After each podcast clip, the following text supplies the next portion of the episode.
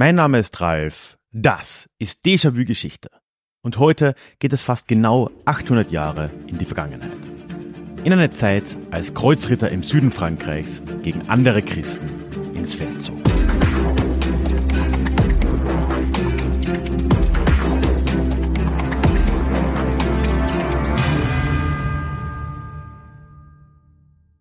Hallo und schön, dass du heute mit dabei bist. Mein Name ist Ralf, ich bin Historiker und Déjà-vu ist für alle da, die sich mit Geschichte beschäftigen wollen, um die Welt von heute zu verstehen. Ja, und vielleicht hast du es schon bemerkt, oder wer weiß, mich gestern sogar vermisst. Man wird ja noch träumen dürfen, denn es gibt tatsächlich 2024 eine kleine Änderung hier im Podcast, nämlich erscheint Déjà-vu-Geschichte jetzt immer dienstags, hat keine besonderen Hintergründe außer dass es für meine Einteilung etwas weiter weg vom Wochenende irgendwie leichter ist. Aber das wollte ich nur mal erwähnt haben. Und wenn wir schon gerade bei Daten sind, springen wir doch jetzt mal alle gemeinsam zum 14. Januar 1224. Also am Sonntag vor genau 800 Jahren. Mit Carcassonne fällt da die wichtigste Festung in Okzitanien unter die Kontrolle des französischen Königreichs. Und diese Eroberung markiert einen der Höhepunkte oder eigentlich ja eher Tiefpunkte des sogenannten Albigenser Kreuzzuges. Eines Kreuzzugs gegen Christen im Süden Frankreichs. Und abgesehen von der Abstrusität von all dem, ob du es jetzt glaubst oder nicht, dieses Ereignis des Hochmittelalters hinterlässt auch bis heute noch Spuren in Frankreich.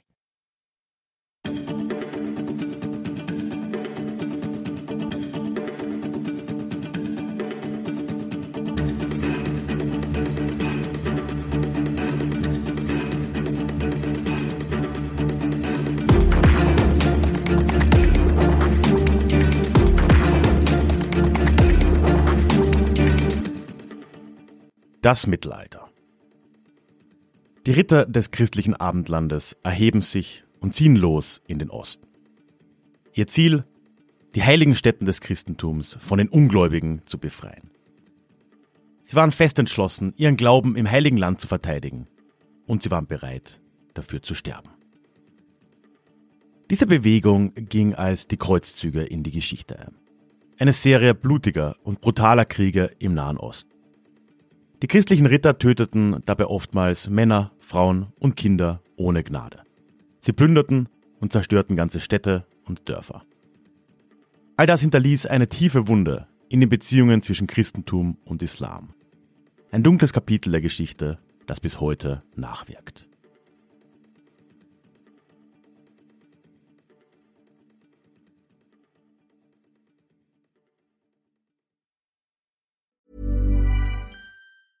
Hiring for your small business? If you're not looking for professionals on LinkedIn, you're looking in the wrong place. That's like looking for your car keys in a fish tank.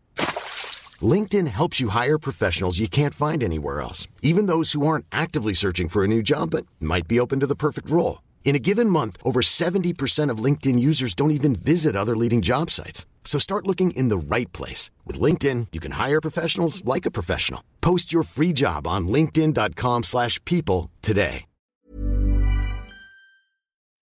So oder so ähnlich stellen sich wahrscheinlich die meisten Menschen die Kreuzzüge vor. Zumindest hat ChatGPT das mal so für mich ausgespuckt. Heute soll es aber um eine ganz andere Seite dieser Kreuzzugsmedaille gehen. Denn Kreuzzüge fanden im Mittelalter nun mal nicht nur im Nahen Osten statt. Und an einer Stelle ging es für die christlichen Kreuzfahrerheere sogar in einen Kampf gegen andere Christen. Oder zumindest gegen Menschen, die sich selbst als Christen und Christinnen sahen. Das ist die Geschichte des Albigenser Kreuzzuges gegen die namensgebenden Albigenser, auch Katharer genannt, im heutigen Südfrankreich. Und heute möchte ich diese Geschichte mit dir teilen und mir dabei vier große Fragen stellen. Erstens, wer waren denn erstmal die Albigenser oder Katharer? Zweitens, wie lief ihre Verfolgung ab? Drittens, warum gab es diese Verfolgung überhaupt? Und viertens, auf welche Art werfen diese Ereignisse des Mittelalters einen langen Schatten, der uns auch heute noch erreicht. Du siehst, wir haben einiges vor uns, also würde ich sagen, starten wir rein und fragen uns, wer waren denn jetzt diese KatharerInnen, AlbigenserInnen eigentlich? Das ist schon mal gar nicht so leicht zu definieren, wie man gerne möchte. Möglichst neutral ausgedrückt war das eine christliche Glaubensgemeinschaft, die im 11. Jahrhundert in Westeuropa aufkam. Mit der Zeit konzentriert sie sich dann immer stärker auf das heutige Südfrankreich, das Land Occitanien, im Kern das Gebiet nördlich der Pyrenäen. Und wie gesagt, an sich war das eine ziemlich christliche Angelegenheit. Also, diese Leute glaubten an Jesus und Gott, die Auferstehung, Erlösung und so weiter und so fort. Ehrlich, oberflächlicher hat, glaube ich, noch niemand je das Christentum zusammengefasst.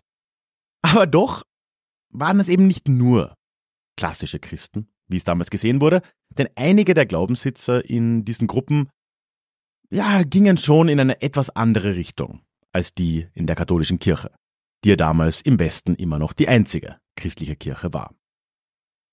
Was KatharerInnen in ihrem Glauben vielleicht am meisten vom Katholizismus unterschieden hat, war dabei eine zugrunde liegende Idee des Dualismus.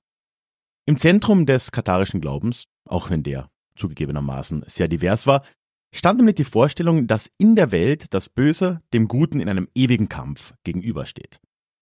Und mit Welt meinen sie jetzt wirklich alles. Also damit meint man die gesamte Schöpfung, das Diesseits wie das Jenseits. Ja, und obendrein war da auch ziemlich klar, was jetzt hier gut und was böse war. Oder auf welche Seite was denn so stand. Vielleicht einigermaßen vorhersehbar in der katharischen Auffassung, war so ziemlich alles hier im Diesseits und ganz besonders alles Menschliche, Fleischliche, der verdorbene Körper, all das war böse. Und im Gegensatz dazu war die reine Seele und damit auch so ziemlich alles im Jenseits das Gute. Also, erneut sehr vereinfacht ausgedrückt. Und man kann schon mal sagen, das war jetzt alles auch nicht unbedingt neu. Ähnliche Ideen des Dualismus gab es auch davor schon, im christlichen wie auch im nichtchristlichen Kontext. Oft werden in dem Zusammenhang etwa die ManichäerInnen genannt. Das war so eine ja ursprünglich mal christliche Gruppe im Persien der Spätantike. Aber auch der Zoroastrismus, ebenfalls im Persien, hatte das ganz zentral eingebaut, diesen Dualismus, und war wahrscheinlich wohl die größte dualistische Religion überhaupt. Abgesehen davon wird dann aber schnell doch recht schwer, was denn jetzt Katarer, Katarerinnen wirklich waren und woran sie wirklich geglaubt haben, weil trotz dieser dualistischen Einsprenkelungen war das Ganze eben keine wirklich definierte Glaubensrichtung. Es gab keine zentrale Kirche, es gab keine klaren Grenzen dieser Kirche und es gab jetzt auch kein eigenes Glaubensbekenntnis oder sowas. Die Bewegung hat stattdessen fast ausschließlich auf einzelne Personen, auf einzelne Prediger aufgebaut. Solche zogen in der Zeit jetzt ab dem 11. Jahrhundert in immer größerer Zahl durch die Lande und einige davon brachten eben auch etwas andere Vorstellungen ins Christentum und das wieder in vielen Varianten und verschiedenen Details. Ne? Um solche Prediger herum und da jetzt vor allem im Südfrankreich, so ab dem 12. Jahrhundert dann vor allem, bilden sich jetzt aber langsam Gemeinden und damit langsam etwas, was wir jetzt so als Katharer zusammenfassen können. Man kann aber sagen, das Ganze war schon auch noch weiter, also nicht nur in Südfrankreich. Diese Ideen haben es durchaus auch damals schon ins heutige Deutschland geschafft, in die Benelux-Staaten und sogar bis nach England. Was man jetzt aber, und damit will ich diesen nennen wir es mal, theologischen Teil der Folge auch abschließen, auf jeden Fall noch erwähnen muss, die aller, allermeisten dieser Prediger und so ziemlich alle, die ihnen gefolgt sind, fassten sich selbst als Christen und Christinnen auf. Diese Übernahme einiger neuer Ideen war für sie absolut kein Widerspruch. Sie sahen sich nach wie vor als christlich und sie sahen sich auch nach wie vor als zugehörig zur römisch-katholischen Kirche. Andere sahen das freilich anders. Aber bevor wir jetzt zur Außenansicht und dann auch zur Verfolgung dieser Gruppe kommen, will ich an der Stelle noch die etwas komplizierte Frage des Namens dieser Gruppe aus dem Weg räumen. Auch aufgrund allem bisher Gesagten hatten diese Menschen nämlich, soweit wir das jetzt wissen, keine Eigenbezeichnung für sich selbst und für ihren Glauben. Wenn wir die Quellen aus der Innensicht uns anschauen und da zum Beispiel auf diese Prediger, die ich erwähnt habe, verwiesen wurde, dann wurde da nicht von katharischen Priestern oder sowas gesprochen, sondern da wurden einfach Begriffe wie die guten Männer oder sowas verwendet. Sowohl das heute verwendete Wort Katharer als auch das Wort Albigenser sind somit Fremdbezeichnungen. Der Begriff Katharer könnte dabei sogar eine relativ positiv konnotierte Bezeichnung gewesen sein. Es könnte sich laut einer Theorie zumindest vom griechischen Katarois ableiten, was so viel wie Reinheit bedeutet. Aber das ist einigermaßen debattiert. Es könnte auch einfach vom lateinischen Catus für Katze kommen und das würde dann die Gruppe eher als verächtlich Katzenverehrer bezeichnen, was nicht viel was anderes im Mittelalter als Teufelsverehrer bedeutete. Naja. Recht ähnlich verhält es sich dann auch mit der zweiten Fremdbezeichnung, Albigenser. Die ist allerdings deutlich neutraler, kommt auch von außen, bezieht sich aber einfach nur auf einen der Hauptorte der Bewegung in Südfrankreich, nämlich auf Albi. Ja, das war eben etwas relativ Neutrales, wo man gesagt hat, ach, das waren die Leute, die da in Albi und Umgebung ja, gewissen Predigern gefolgt sind. Ganz neutral ausgedrückt. So, jetzt haben wir also über den Namen, ein wenig über die theologische innere Logik dieses Glaubens auch gesprochen und wie das funktioniert hat. Wenden wir uns jetzt mal der eigentlichen Geschichte zu. Was wissen wir denn über den Aufstieg und Spoiler Alert, Fall dieser Gruppen? Der wird schon mehrmals erwähnt, wird die ganze Sache erstmals so im Laufe des 12. Jahrhunderts wirklich greifbar. Und schnell wird dabei eben, wie jetzt auch schon mehrmals erwähnt, der Süden des heutigen Frankreichs das Zentrum dieser Bewegung. Nur dort entstehen mit der Zeit auch gewisse Strukturen und dort sehen wir dann irgendwann sogar sowas wie Bistümer und somit auch Bischöfe. Auch wenn es, wie gesagt, auch in anderen Teilen Europas Ausstrahlungen dieser Ideen durchaus gegeben hat. Dass es in Südfrankreich gerade so konzentriert war, das hat aber auch einen relativ gut erkennbaren Grund, weil die Bewegung hat dort einfach relativ breite Unterstützung durch den lokalen Adel genossen. Das sah weiter nördlich zum Beispiel im französischen Königreich, dem der Adel Okzitaniens in der Zeit nur sehr lose unterstand, zum Beispiel noch ganz anders aus. Da wäre das einfach viel schwerer gewesen, sich da auch festzusetzen. Und so läuft das also. Bis Ende des 12. Jahrhunderts kann man sagen. Und da kommt jetzt irgendwann der Punkt, wo die Sache für die katholische Kirche dann doch langsam zu groß wird. Ich meine, Fans der Katharer waren die Herren in Rom freilich auch davor nicht. Allein schon mal dieser Dualismus, das hat in der Kirche eigentlich spätestens seit dem Konzil von Nicea im vierten Jahrhundert als Heresie gegolten. Aber für lange Zeit war die Bewegung eben doch noch klein genug. Das ändert sich nun aber und vor allem hat das aber auch mit einem ganz bestimmten Papst zu tun, der jetzt an die Macht kommt, nämlich Innozenz III. Der wurde 1198 gewählt und du kennst ihn vielleicht, ne? er gilt wohl nicht ganz ohne Grund als mächtigster Papst des Mittelalters und wohl auch mit als brutalster. Weil weißt du, Innozenz war schon mal ganz prinzipiell ein wirklich großer Fan von Kreuzzügen. Den dritten Kreuzzug, den hat er ja noch mehr oder weniger von seinem Vorgänger geerbt. Aber gleich mal Anfang des 13. Jahrhunderts ruft er auch schon selbst zu einem vierten Kreuzzug auf. Und ganz ehrlich, wenn man schon mal dabei ist, Warum soll man sich nicht auch nochmal diese komische, ketzerische Gruppe da in den Pyrenäen näher anschauen? Gesagt, getan. So schickt also Innozenz Anfang des 13. Jahrhunderts auch mal eine erst noch diplomatische Mission von München nach Okzitanien, um vor Ort sich das anzuschauen und mal ein wenig mit den Leuten da zu reden. Aber diese Mission, die lief eher so suboptimal. Und mit suboptimal meine ich, dass einer der Mönche während der Mission in Okzitanien ermordet wird. Ups. Und an der Stelle kann man sagen, platzt Innozenz dann wirklich der Kragen und er macht, was er inzwischen ja schon gut geübt hatte, er ruft im Jahr 1209 zu einem Kreuzzug gegen die Albigenser auf. Zu einem Kreuzzug gegen Christen. Du kennst mich jetzt ja vielleicht schon ein wenig. Ähm, ich will jetzt nicht groß über die einzelnen Schlachten und all die Belagerungen dieses Kreuzzugs reden. Es folgen jedenfalls kurz zusammengefasst ungefähr 20 Jahre der kriegerischen Auseinandersetzungen in Okzitanien.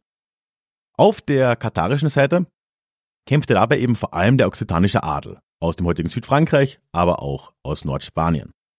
An der Spitze dieser Truppen steht vor allem Graf Raymond von Toulouse. Ja, und auf der anderen Seite der Kreuzfahrer finden sich vor allem Menschen aus Nordfrankreich, Adlige aus Nordfrankreich zusammen. Und auch wenn es da ein wenig hin und her gab, kann man schon sagen, dass diese Kämpfe von Anfang an ein wenig einseitig waren. Es gibt ja vor allem Berichte über enorme Brutalität von Seiten der Kreuzfahrer.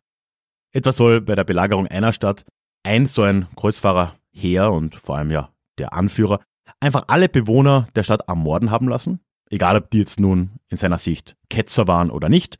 Und seine Begründung war dann, Gott wird die Seinigen schon erkennen. Es ist Freilich schwer zu sagen, ob das wirklich jemals so passiert ist. Auf jeden Fall können wir sagen, nach 20 Jahren endet dieser Kreuzzug dann, und zwar de facto mit einem Sieg des Kreuzfahrerheers. Die letzten KatarerInnen ziehen sich dann zurück in die Berge und der okzitanische Adel unterwirft sich. Aber auf die kriegerischen Auseinandersetzungen folgt jetzt nur noch weiterer Terror in der Region. Auf das Kreuzfahrerheer folgt sogleich die Heilige Inquisition. Die können schon mal üben für das, was später ja berühmterweise auch in Spanien folgen würde. Und die würden jetzt über Jahrzehnte Dorf um Dorf der Region durchkämmen, um die Gläubigen dort wieder auf den, wie man das zumindest sah, rechten Weg zurückzubringen. Du kannst dir sicher vorstellen, wie das in der Realität so aussah. Ganz offensichtlich funktionierte diese Taktik auch, weil im 14. Jahrhundert dann verlieren sich auch die letzten Spuren von überlebenden KatarerInnen und die Bewegung scheint ausgestorben. Das bringt uns dann aber auch schon zur dritten und wohl größten Frage dieser Folge. Warum denn das Ganze? Und eigentlich sind das zwei Fragen. Das kann man nochmal aufspalten. Nämlich erstens, warum wurde diese Bewegung letztendlich so groß und für den Vatikan so scheinbar bedrohlich? Und zweitens, warum wurde sie dann so brutal verfolgt? Ich glaube, die erste Frage des Aufstiegs ist jetzt auf religiöser Ebene gar nicht so schwer herzuleiten. In dieser Zeit im Hochmittelalter befinden wir uns ja mitten in einer Phase der Zentralisierung und des Machtausbaus der katholischen Kirche und auch des Papsttums selbst. Das läuft zu dem Zeitpunkt, ja, kann man sagen, seit etwa 100 Jahren und erreicht jetzt mit Innozenz wirklich seinen Höhepunkt. Und solche Entwicklungen machen immer auch Platz für Alternativen auf. Überall in Europa kommen jetzt vermehrt eben einzelne Prediger auf, die direkt zu den Menschen sprechen und dann kleinere oder auch mal größere Gruppieren um sich herum versammeln können. Die Waldenser wären da vielleicht noch zeitgleich zu nennen, aber unter anderen Vorzeichen auch die Bogomilen in Osteuropa. Also diese Bewegungen sehen wir eigentlich fast überall. Und überall war die Geschichte auch dann eine ähnliche weil durch die im Vergleich zur zunehmend distanzierten und vielleicht auch abgehobenen katholischen Kirche gab es eben eine große Volksnähe bei diesen Predigern. Sie haben oft in Volkssprache zu den Menschen geredet und dadurch auch viel Zuspruch erlangt. In Okzitanien ja zum Beispiel auch in der Adelsschicht. Das erklärt, glaube ich, im Kern die recht schnelle Verbreitung dieser Ideen. Einerseits wurde es von vielen Menschen aktiv geschätzt und von vielen mehr einfach geduldet und als ungefährlich angesehen. Und man muss auch noch dazu sagen, das habe ich ja vorher schon gesagt, dass für AnhängerInnen dieser, nennen wir es mal, katarischen Ideen, das überhaupt nicht wie ein Widerspruch gewirkt hat. Man konnte den neuen Predigern da vor Ort folgen, sich da auch abgeholt fühlen und sich dennoch als Christ oder Christin, Katholik oder Katholikin sehen. Man kann jedenfalls kaum jetzt davon sprechen, dass sich da im 12. Jahrhundert ganz Okzitanien irgendeinem komischen Kult angeschlossen hätte und sich kollektiv von Rom losgesagt hätte. Soweit also zur religiösen Seite des Ganzen. Aber auch politisch kann man diese Zuspitzung heute, finde ich, ganz gut herleiten, weil im 12., 13. Jahrhundert geschieht ja noch eine Sache in Europa, neben dem Aufstieg des Papsttums, und das ist die zunehmende Zentralisierung und der Aufstieg Frankreichs zur europäischen Großmacht. Und das spielt jetzt in Okzitanien eine wirklich ganz zentrale Rolle. Das Gebiet war nun eben politisch gesehen, wie gesagt, nicht integraler Teil des französischen Königreichs.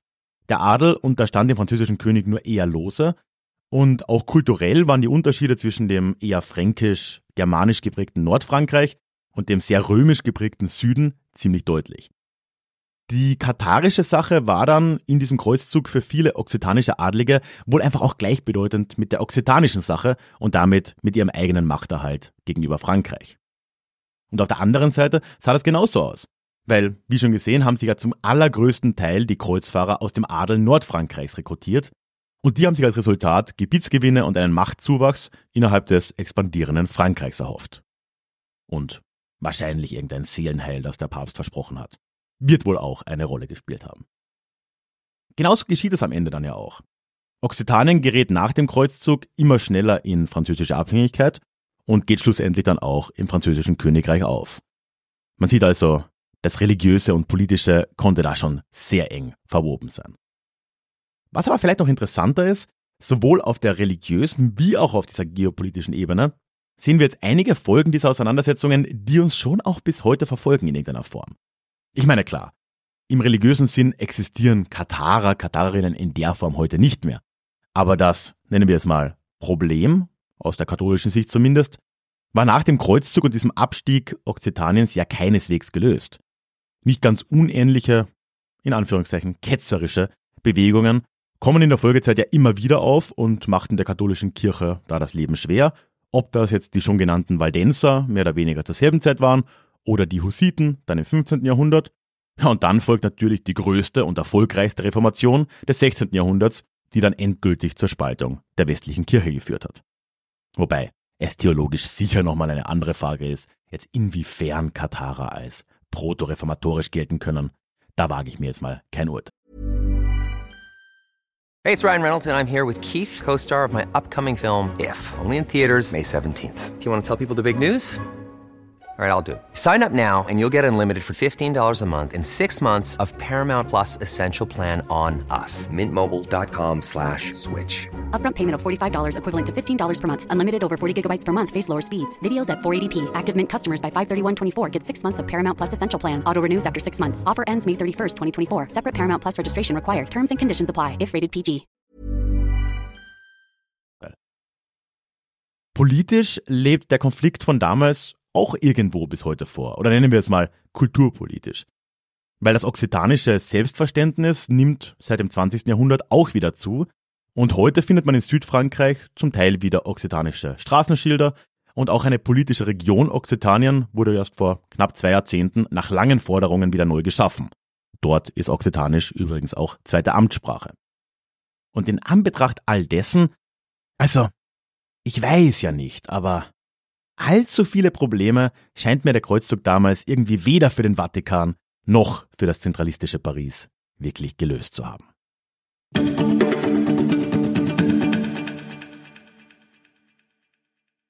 Bevor wir zum Klugschiss dieser Woche kommen, habe ich jetzt noch eine etwas ungewöhnliche Bitte an dich. Wenn du schon länger dabei bist, zumindest ein wenig, dann kannst du dich vielleicht an die Folge noch erinnern. Das war letzten August 2023. Da habe ich mit meiner Freundin Niki über ja, Gendern geredet und andere solche, wie KritikerInnen desselben, meistens Kritiker, ja sagen würden, woke, in Anführungszeichen, Themen geredet. Und ich habe gemerkt oder bilde mir ein, dass seitdem auch ja, Reviews, Bewertungen auf Spotify, Apple Podcasts und so weiter ja ein wenig gerutscht sind, weil eben diese Personen wohl ja nicht so viel Freude mit progressiven Themen haben. Surprise, surprise. Aber ja, auch wenn ich das sonst nie erwähne, solche Reviews auf Spotify und so weiter sind halt schon wichtig für einen Podcaster wie mich. Und wenn du Zeit hast, würde ich mich riesig freuen, wenn du dir die paar ja, Minuten wahrscheinlich nehmen könntest und auf Spotify oder Apple Podcast oder wo auch immer du Podcasts hörst und wo man Podcasts bewerten kann, mir eine Bewertung für diese Show dalassen könntest. Also im Optimalfall eine gute. Das äh, wird mir wirklich sehr helfen. Und ja, einfach danke im Voraus. Und damit kommen wir jetzt aber auch zum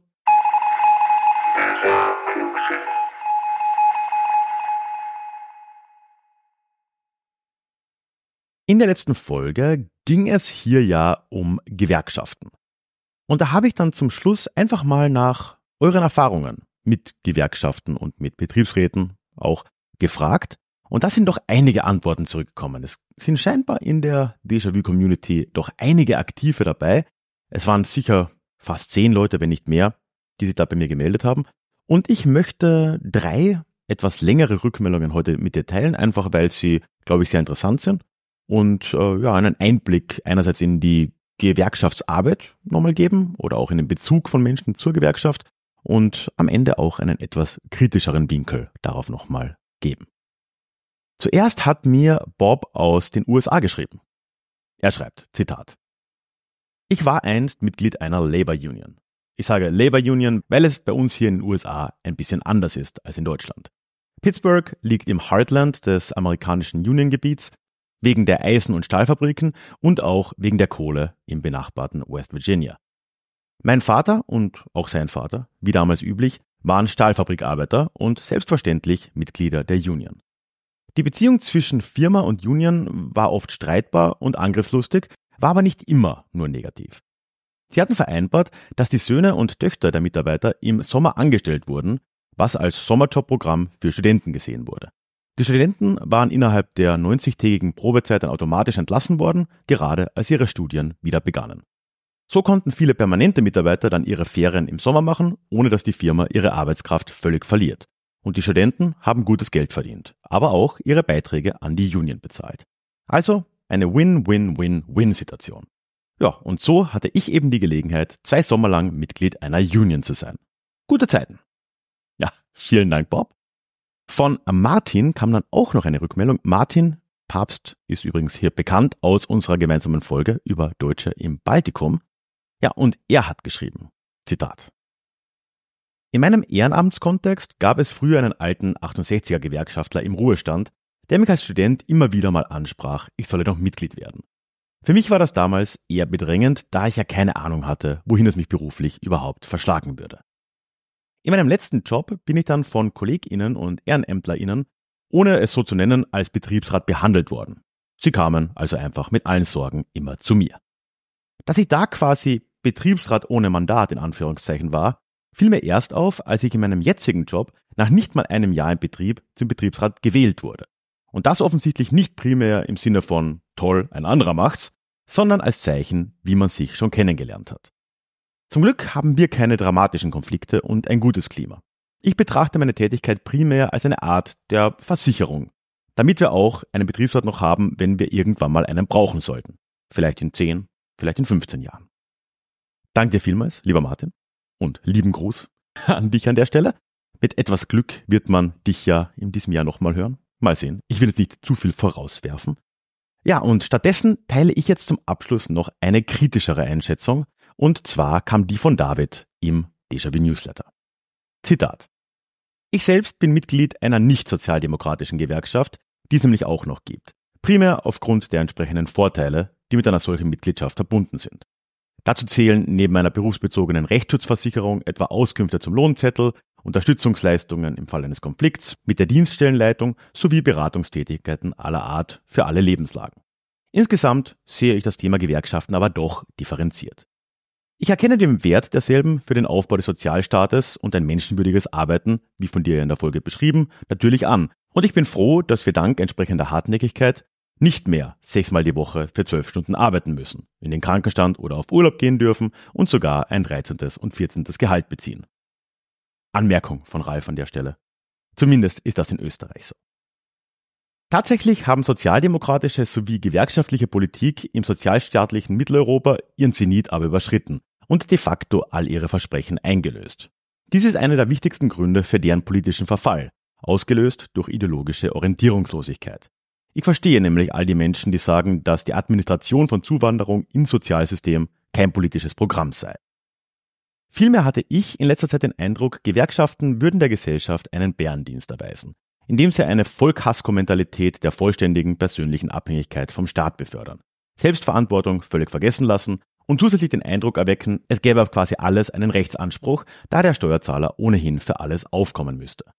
Der ständig am Köcheln gelassene Klassenkampf ist in Anbetracht unseres gesellschaftlichen Reichtums nicht nur überzogen, sondern für das gesellschaftliche Miteinander sogar schädlich. Insofern vermisse ich Demut, Vernunft und Verantwortungsgefühl.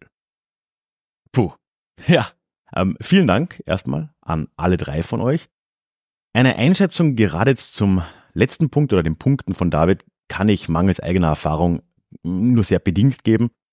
Prinzipiell ist in unserer Gesellschaft im, ja zumindest doch relativ gesehen, sehr wohlhabenden Westeuropa sicher mehr Demut angemessen, als wir jetzt meist in der Öffentlichkeit sehen. Aber ob das die Arbeit von Gewerkschaften zu einem Bärendienst macht, ja, ich weiß nicht. Also man möge das gerne in Kommentaren auf meiner Website oder in den sozialen Medien unter dem entsprechenden Beitrag von mir diskutieren. Da würde ich mich auf jeden Fall freuen. So, ich habe natürlich jetzt aber auch für diese Woche eine Frage mit dabei. Eine Frage in Bezug auf den Albigenser Kreuzzug. Denn da habe ich ja sehr stark den Bezug zwischen der politischen Geschichte, vor allem hier den Aufstieg Frankreichs, und der Religion aufgemacht. Meine Frage ist da jetzt, fallen dir da noch andere Beispiele aus der Geschichte ein, in denen politische und religiöse Ziele und Facetten eine so enge Symbiose eingegangen sind? Das würde mich sehr interessieren. Ein paar sind mir in den Sinn gekommen, aber ich fand es doch ja, sehr bezeichnend für diese Geschichte heute und würde mich da über deine Gedanken freuen. Du kannst mir gern eine E-Mail schreiben an die hallo at ralfgrabuschnik.com Ja, und wie immer wärst du dann mit der Namensnennung deines Vornamens hier einverstanden. Damit sind wir am Schluss. Werbefrei gibt es all diese Episoden übrigens im Déjà-vu Club. Da gibt es auch noch einiges mehr, selbstverständlich in den Shownotes verlinkt. Und jetzt ganz zum Abschluss, lass mir doch gerne noch ein Abo da, egal wo du diesen Podcast hörst. Das hilft mir ganz enorm weiter und bedeutet andererseits auch, dass wir uns dann hoffentlich in zwei Wochen wiederhören. In unserem nächsten Déjà-vu. Ciao.